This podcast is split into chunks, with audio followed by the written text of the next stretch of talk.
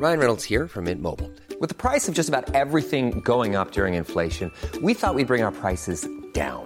So to help us, we brought in a reverse auctioneer, which is apparently a thing.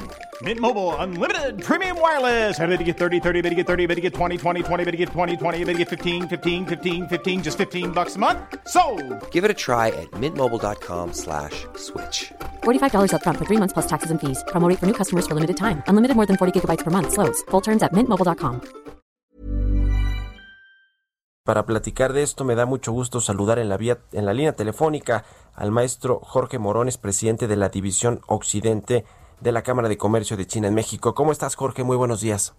¿Qué tal, Mario? Muy buenos días. Un saludo para ti, para todo tu auditorio. ¿Qué nos dice este dato de que China es ahora el principal socio comercial de Estados Unidos, a pesar de esta guerra comercial, y de que ya va de salida Donald Trump y llega Joe Biden?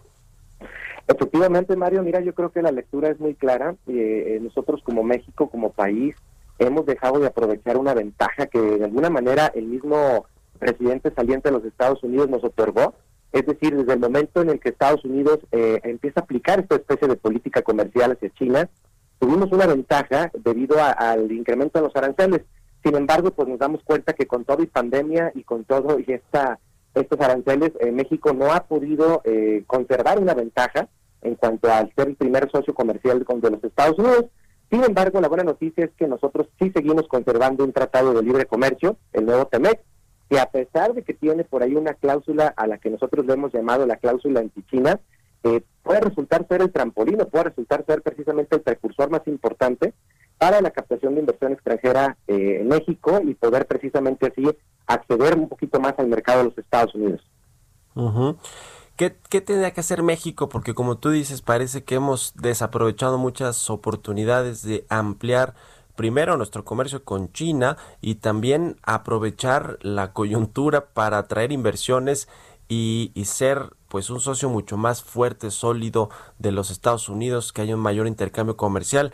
México ha desaprovechado el, te- el TLK por mucho tiempo y ahora el TEMEC para consolidarse como el indiscutible socio comercial principal de Estados Unidos. Sí, es correcto. Y yo creo que lo principal es que nuestro gobierno federal podría enfocar sus baterías en precisamente establecer mecanismos tanto de promoción como de atracción de inversión extranjera eh, china directa, eh, sobre todo aplicado en el área de las manufacturas, ¿no? Que gracias al TEMEC, o más bien si hacemos una concatenación con el TEMEC, pudiéramos, utilizando las reglas de origen específicas que quedaron establecidas en este tratado y que no es nuevo, porque efectivamente, como bien comentas, Mario, esto desde el Telecam eh, ya lo tenemos presente, es decir, siempre hemos tenido la oportunidad de contar con herramientas, en este caso de las eh, de origen, de reglas específicas de origen, en las cuales podemos acceder a traer productos, insumos, maquinaria, sobre todo de China, en la cual actualmente es bastante competitivo, e integrarla a las cadenas productivas de, por ejemplo, las industrias maquiladoras, y poder así acceder eh, de manera más práctica al mercado de los Estados Unidos. Pero definitivamente sí, hay un fracaso, podemos llamarle de esta manera, eh, de repente no nos gusta la palabra, pero sí ah, podemos considerar que hay un fracaso en la atracción de la inversión extranjera directa, por ejemplo, de China a México, la Sí. cual actualmente ni siquiera, eh, en conjunto con la de Hong Kong, eh, si lo queremos juntar de alguna forma, no llega ni siquiera al 1% ¿no? de lo que México ha captado en los últimos años.